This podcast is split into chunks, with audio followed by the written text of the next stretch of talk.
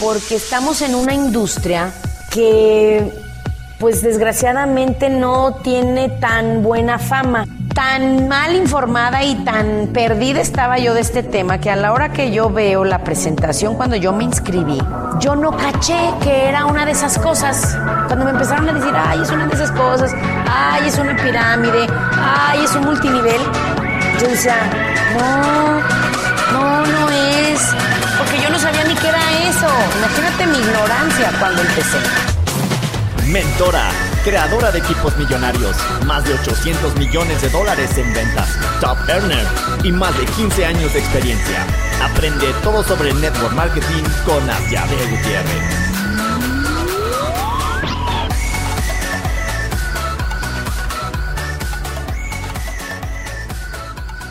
Hello, hello, ¿cómo están? Oigan, ¿qué creen?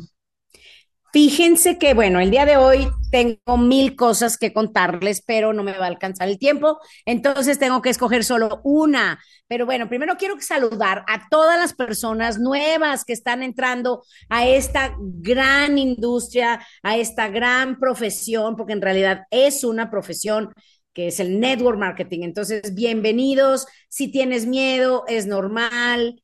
Si estás emocionado y piensas que te vas a hacer rico y te vas a comer el mundo, padrísimo, bien por ti, no fue mi caso, pero también me encanta la gente que lo cree. De hecho, aquí tenemos a nuestro productor que él es así, o sea, él sí, yo no sé por qué nunca ha durado. Es más, vamos a preguntarle, Luis, ven, cuéntanos, yo nunca te he visto dudar, yo dudé, no tienen idea cuánto. Bueno, a veces todavía tengo mis, mis, mis, instantes de duda. No, no se crean. Pero ya tengo muchos años aquí. No, él desde el inicio siempre ha creído que la va a hacer en grande. Incluso yo a veces lo dudo, lo dudaba cuando lo veía que no daba una, yo decía, qué lindo que él no lo duda, yo sí lo dudo, pero no, ya no. Es más, lo quiero felicitar, fíjate qué coincidencia que hoy esté aquí porque nunca nos juntamos, siempre grabamos en Zoom, pero felicidades, se acaba de hacer diamante. Muchachos, los que están en esta industria ya saben que la, posición de diamante es, es importante. Entonces, me da muchísimo gusto, no saben cuánto le agradezco y lo quiero. Se acaba de hacer diamante y no lo planeamos, pero cuéntanos. Primero la pregunta original. Eh, ¿Por qué nunca has dudado? ¿De dónde te llegó esa, bueno, de entrada, ¿fue siempre esa tu, tu creencia? ¿Siempre desde el inicio creíste o no? y de dónde te llega? Wow, gracias, Asia. nunca he dudado de la industria. Digo, sí, obviamente he tenido mis momentos en los que dije, no, yo creo que esto no es para mí.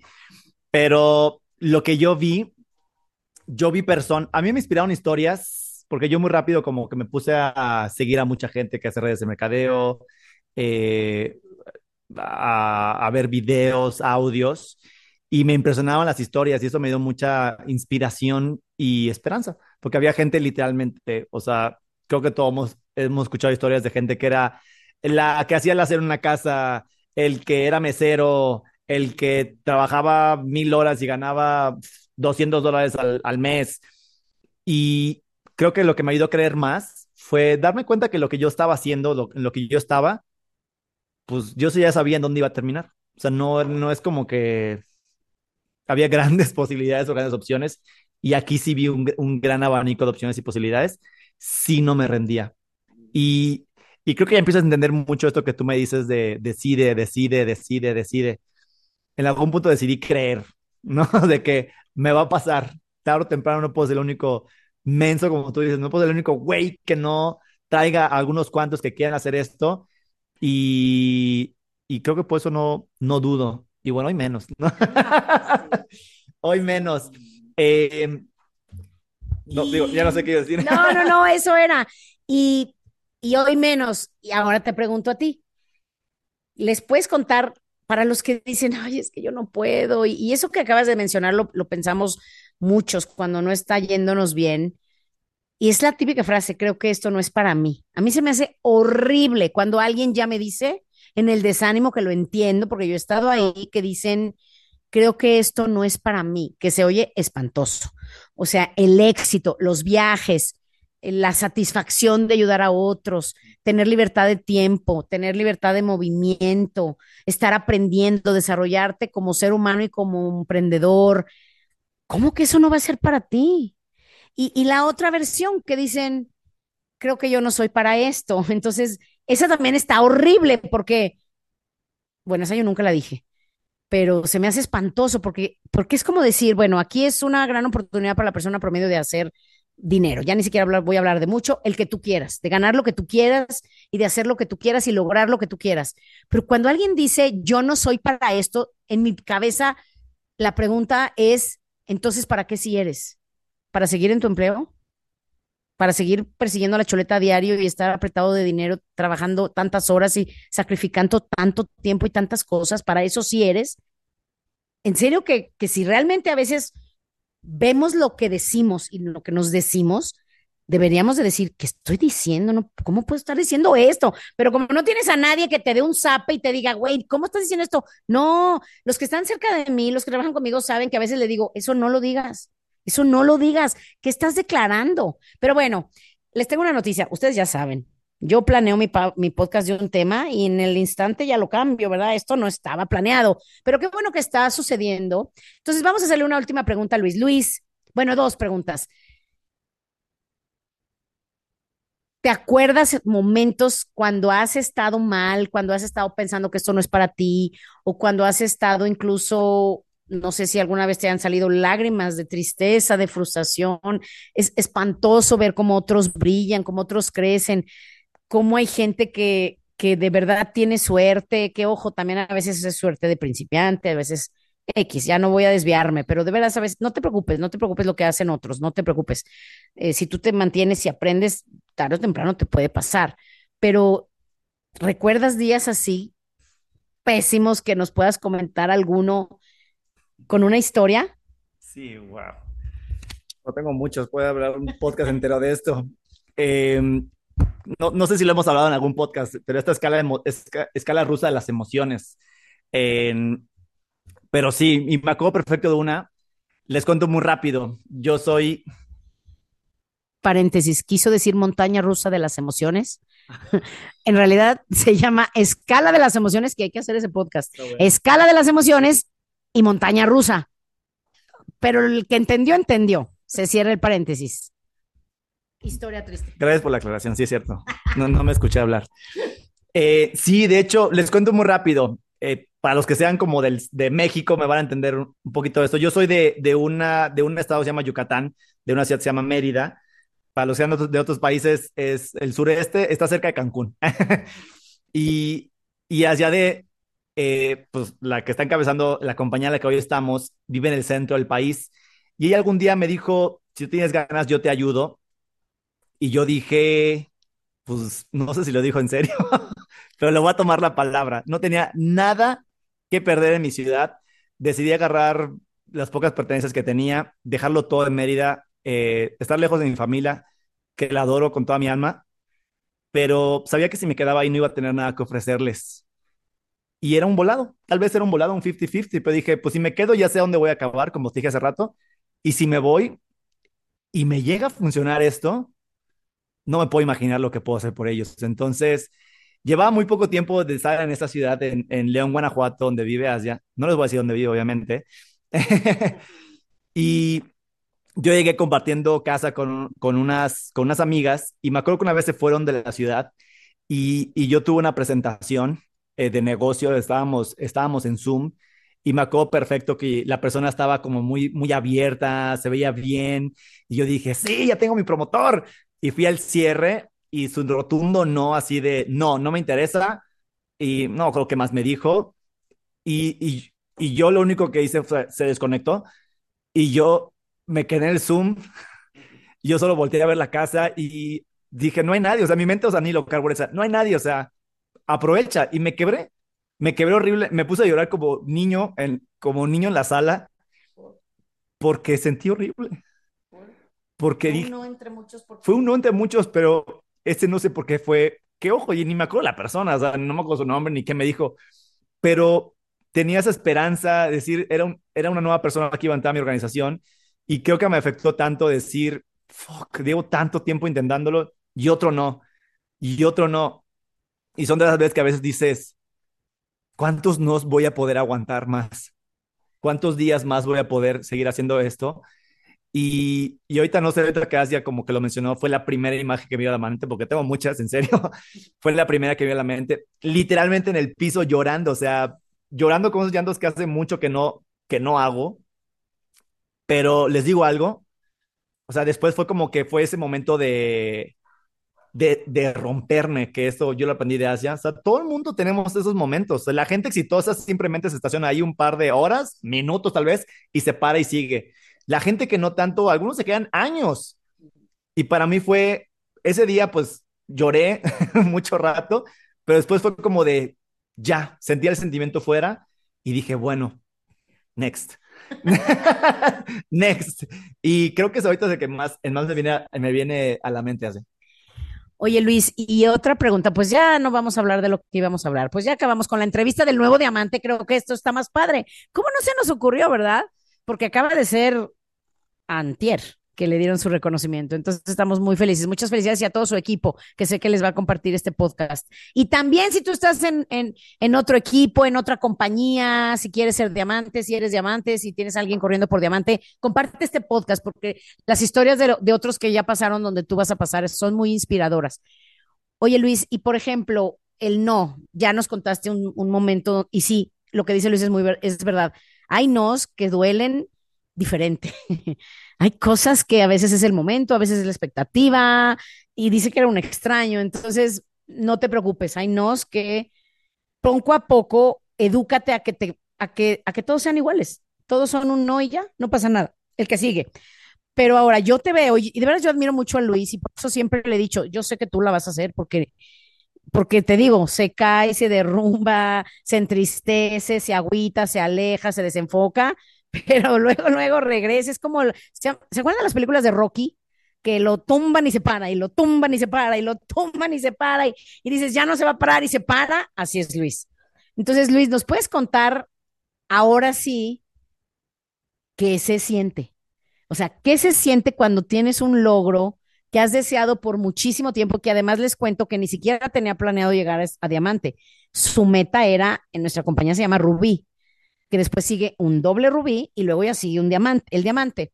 Que para los que no estén en, en, en esta profesión, más o menos en las compañías, los diamantes ganan entre 3 y 5 mil dólares.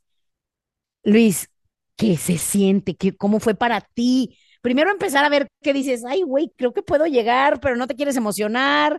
Y luego va avanzando y dices, bueno, sí voy a llegar. Y luego llega un momento yo le, donde yo le decía a Luis, ya estás en un punto donde ya, o sea, aunque tengas que vender tu cama, este, a tu abuelita, ya no puedes ir para atrás, ya lo que cueste, lo que sea, si tengo que completar algo, lo completo.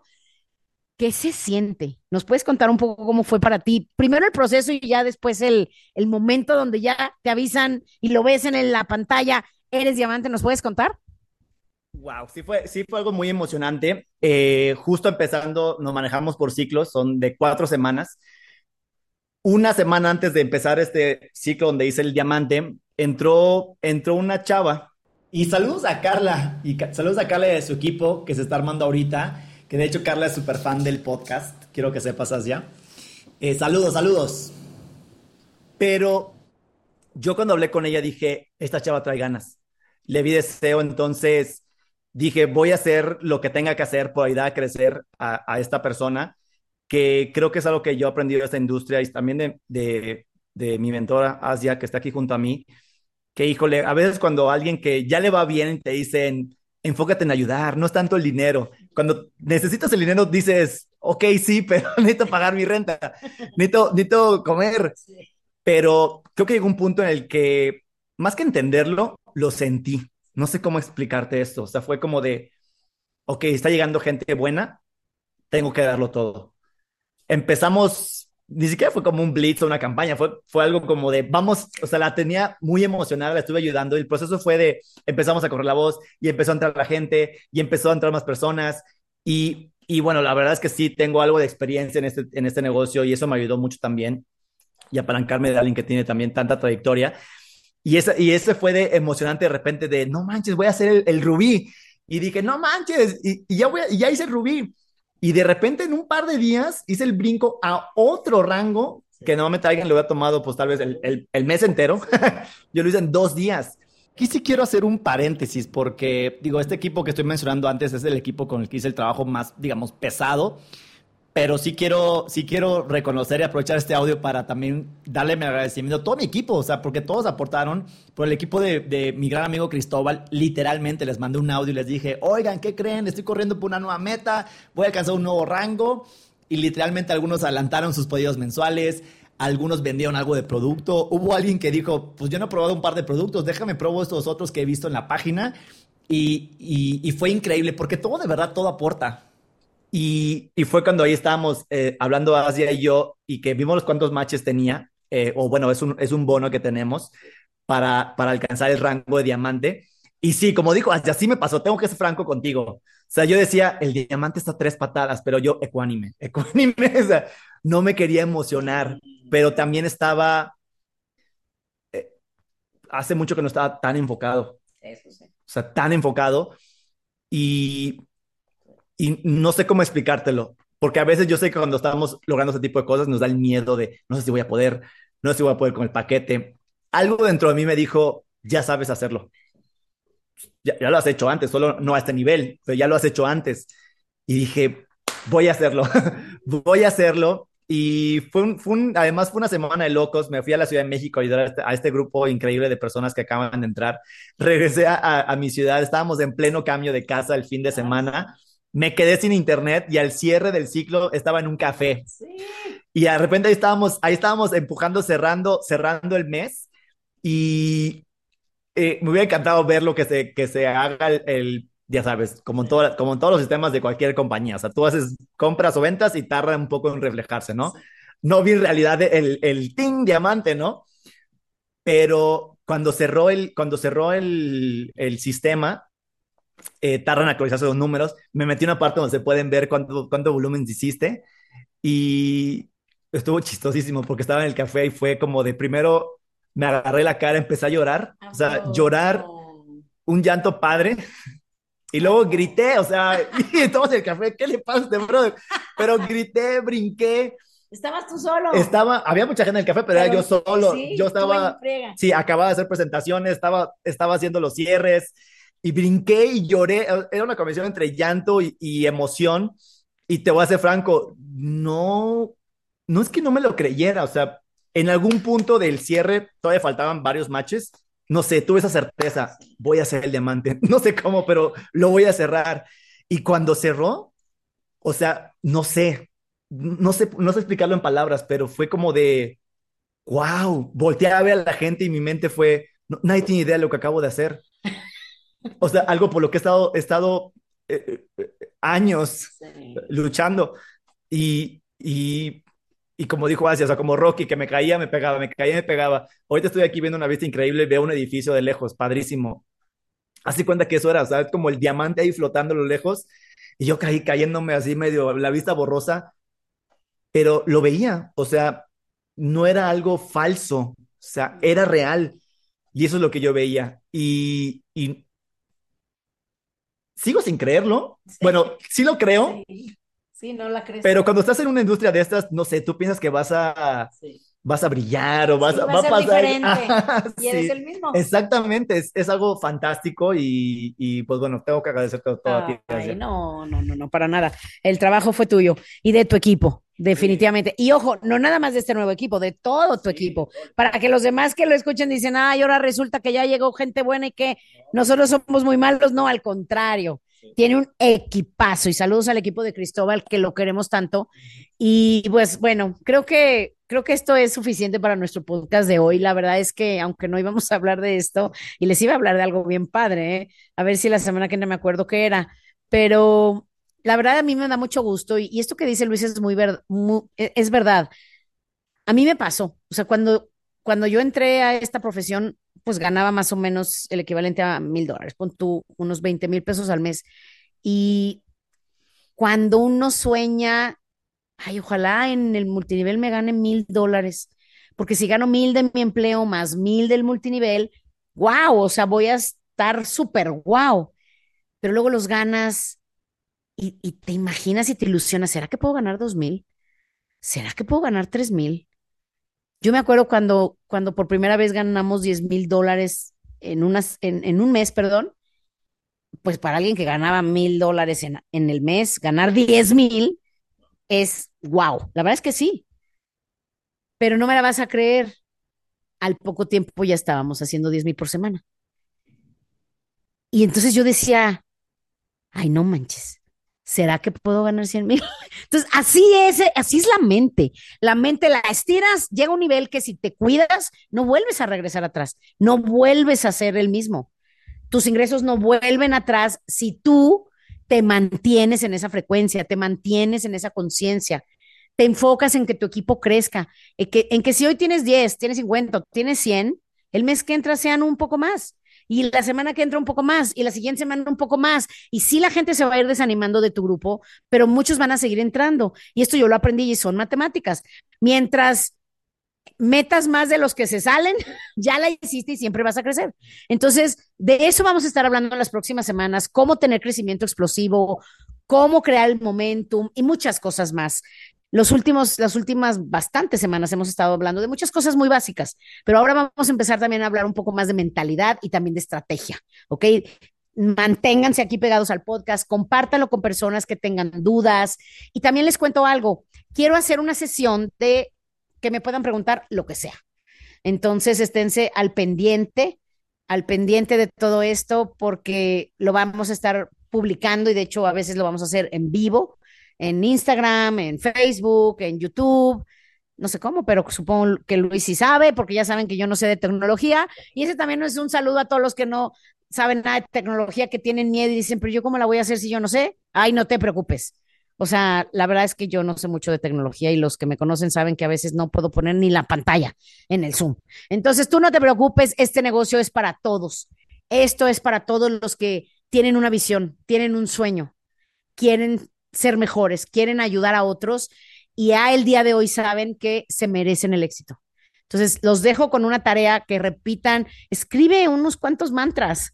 O sea, tienes que decir, ¿sabes qué? Soy suficiente, me lo merezco, voy a hacerlo y no me voy a detener hasta que lo consiga. ¿Ok? Les mando un abrazo y nos vemos la próxima semana. Bye bye.